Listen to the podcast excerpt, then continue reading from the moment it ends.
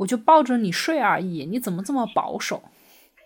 我当时听到这句话就觉得很生气啊！一个女生为什么保守也要被说？如果我放荡浪一点，也要被大家说。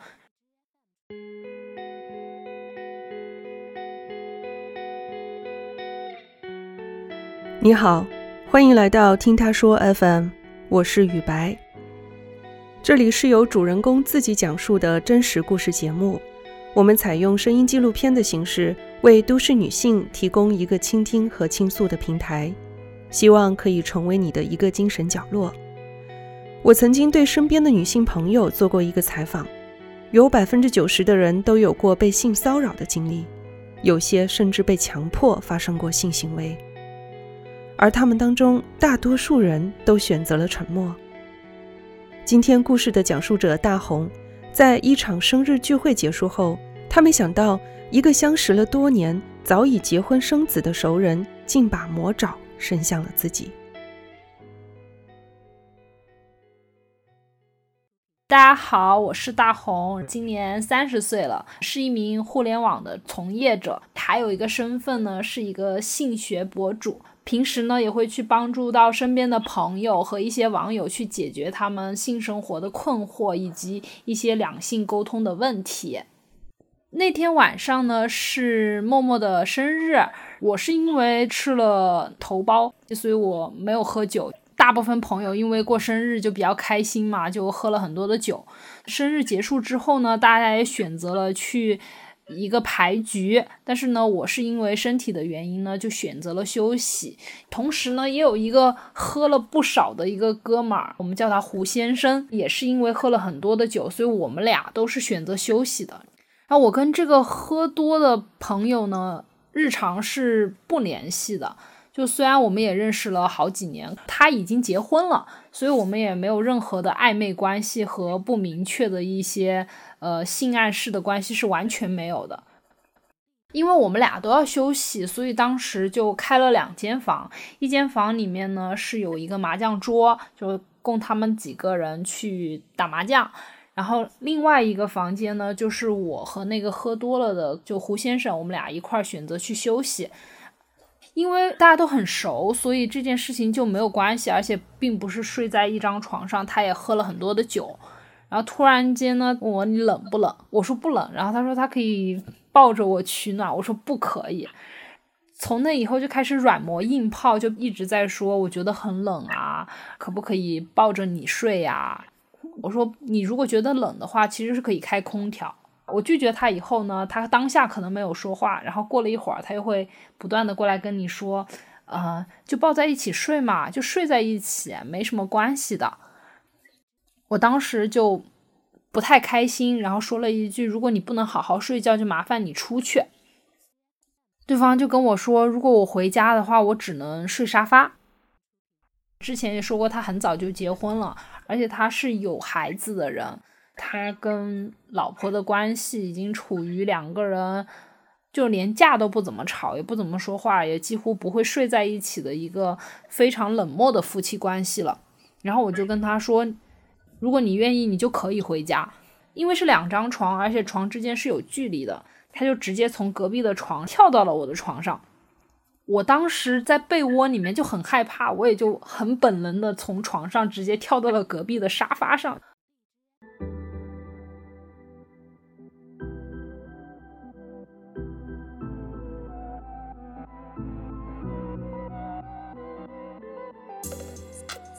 他当时是抓住了我的手，我觉得他如果当时对我进行很强硬的措施，我是没有办法挣脱的，这就是一种体力的压制。我当时态度非常的坚定，就跟他说：“你不应该这么做，你不要这样做。”他也说了很多自己很可怜啊，自己需要被关爱啊。我特别印象深刻的一句话就是他说了一句：“你不是性学博主吗？”我当时听到这个话的时候，我非常的生气。他会因为这件事情认为我是可以被骚扰，所谓的 easy girl。他的诉求无果之后呢，他就回到了自己的床上，然后表示睡不着，决定去隔壁房间看打牌。走的时候，他说了一句：“你不要乱说，你就说我睡不着。出于朋友的面子考虑的情况下，我就答应了，我就说行。然后他走了之后呢，我会觉得很委屈。就如果他是一个陌生人的话，我肯定会很凶狠，或者是直接说我要报警啊什么之类的话。但这些东西我都没有说，我只是很坚定的去拒绝了他这个事情不可能。我第一时间就把这个消息告诉了默默。过了半个小时之后吧，我就被敲门的声音又吵醒了。我一开门，发现又是他。然后他的理由是说，打牌的那边人嫌弃他，他就决定回来睡觉。我说可以啊，那我自己开个房间就好了。他可能会因为我还在拒绝他这件事情就很不爽，就说了一句：“我就抱着你睡而已，你怎么这么保守？”我当时听到这句话就觉得很生气啊！一个女生为什么保守也要被说？如果我放荡浪一点也要被大家说？我也就很生气的说了一句：“如果你再说一句，这就不是谁的面子问题了。”我已经在拿会去告诉大家这件事情威胁他了，然后他才没有说话。这个时候呢，我就去大堂重新开了一间房。我到了新的房间，给默默发了信息，跟他说，然后说完了之后呢，我就觉得很委屈。虽然他没有对我进行任何实质性的伤害，但我还是觉得很委屈，我就忍不住哭了。我也想起之前写过关于性侵的一些调查、一些报告，里面有说过百分之八十的性侵其实都是来自于熟人。我觉得我当时就特别特别能够理解这种感觉。第二天的话，胡先生就在我们那个共同的群里面表达了昨天的事情。他当时就说：“我怎么一醒来人就不见了？是被我的鼾声吵走了吗？”一句话就把关系撇得很清楚，而且就是那种我喝醉了，我什么都不知道的态度。然后他没有发任何的消息给我，也没有任何道歉的表示。我第二天见到默默的时候，就把所有的事情就跟默默都说了。默默就告诉我，麻将房里面其实是有床的。胡先生去麻将房的时候，默默就担心他再回来找我。默默就跟胡先生说：“你就睡在这个房间的床，你就不要去吵红红了。红红生病了。”结果呢，胡先生撒了个酒疯，就大吵大叫，然后就走了。默默还跟他说了：“你实在走的话，你就重新去开个房。”结果胡先生并不是像他说的那样处理，而是回来的时候又重新回到了我这个房间。原本这件事情我就是想着就这么结束了，但后来我跟默默的聊天，我们都觉得他也觉得很抱歉。然后我觉得该抱歉的人不应该是他，我觉得自己也没有做错任何事情。所以我觉得应该让真正做错事情的人去承担这个错误，而不是让我们两个都没有问题的人在这儿一个难受，一个对我表示歉意。不应该让他成功了就占便宜，失败了也没有惩罚。我觉得他就是应该在这件事情上意识到自己是错的，而且应该是有道歉和赔偿的。所以呢，这个时候我就第一反应就想着我要求他去道歉，然后我就私聊了他。就尽量去还原事情的过程，防止对方假装不承认这个事情。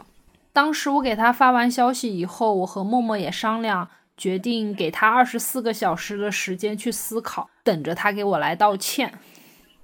结果第二天他也没有给我道歉，我就直接在群里面去艾特了顾先生，他直接说了一句“对不起啊，女生”，我就瞬间很生气，就退了群。想起来以后，觉得这个事情很冲动，我就决定去找他私聊，发现他把我删了。当下我就做了一个决定，把这件事情公开给我们共同的朋友圈。那我主要公开了两类人，第一个就是我们这个群体里面的别的女性，希望他们知道对方的行为，啊，避免将来单独和他相处的时候遇见同样的事情。第二个选择呢，就是我们共同的朋友圈里面有一个大哥大的人物，我觉得他是可以帮我解决问题的人。大哥大这个人呢，他并不清楚事情的缘由，只是听我说了之后，立马就跟我道了歉。然后我说我没有怪你，真正错的是胡先生，我需要他给我道歉。大哥大最后去跟胡先生有私下的交流，交流了之后呢，决定呃让胡先生第二天给我打电话去道个歉。其中呢还发生了一段小插曲，就是胡先生并没有意识到自己做错了，因为他跟大哥大直接说我已经跟红红当下就道过歉了，而且红红答应翻篇了。我真的是当时看到这个消息，我都非常的震惊啊！而且他会觉得这件事情没有必要啊，他觉得我太小题大做了。他当时跟大哥大聊天的态度就是这样，就觉得又没有真的发生什么，我可能就是喝多了好玩而已。所以事情都已经发展在这个地步的时候，胡先生依然没有觉得自己有做错什么。然后最后在第二天，我也接到了胡先生的道歉电话。对方先是主动道了个歉，然后跟我解释他为什么删我，是因为怕被老婆看见。但是我们在呃聊天的最后，他反问了我一句：“你难道没有错吗？”我说我没有错。他就跟我说：“对你没有错，女性是弱势群体，我懂。”然后我听到这句话很生气，我跟他说：“我说我从没有当自己是弱势群体，所以我需要捍卫自己的权利。”然后这个时候，他可能也因为我这么说，他觉得很不爽，他就说了：“你有必要搞得让大家来评理吗？”我跟他说：“没必要啊，但是我给你时间道歉了。但是现在你这样的态度，我觉得很有必要。”对方听到我说这个话就挂了。这其实并不是我想要的一个道歉，而且从他打电话和呃道歉的态度，我们也我其实也知道他。就是没有意识到自己是错的。当然，因为我向我的朋友圈去通知了这个事情，导致了他失去了我们整个朋友圈的朋友。但实际上，我相信大部分人可能都不会去把这个事儿像我一样真的闹得比较大。那这样的结果就证明，很多男性他去做这样的性骚扰的时候，对于他们来说真的是零成本。就是我成功了，我就占了便宜，我就可能想要获得自己和满足自己的性需求。但是我失败了，我不会有任何的惩罚。如果我没有告诉我的朋友的话，他也不会被朋友排挤。那所有的事情就跟以往一模一样。而我被他删了之后，也得不到他任何的道歉。在整个事情中，他也没有意识到自己的错误。这件事情真的是需要男性朋友意识到。很多事情并不是你们想象的那样，我对你做成了实质性的伤害才能对你造成伤害，而是你们很多情况下错误的理解了自己的行为，认为这个事情没有惩罚去进行的时候就已经对别人进行了伤害。那女生也不要因为别人的错误去内疚，就应该理直气壮的去争取自己被伤害该有的道歉。我觉得这个事情是完全没有问题的。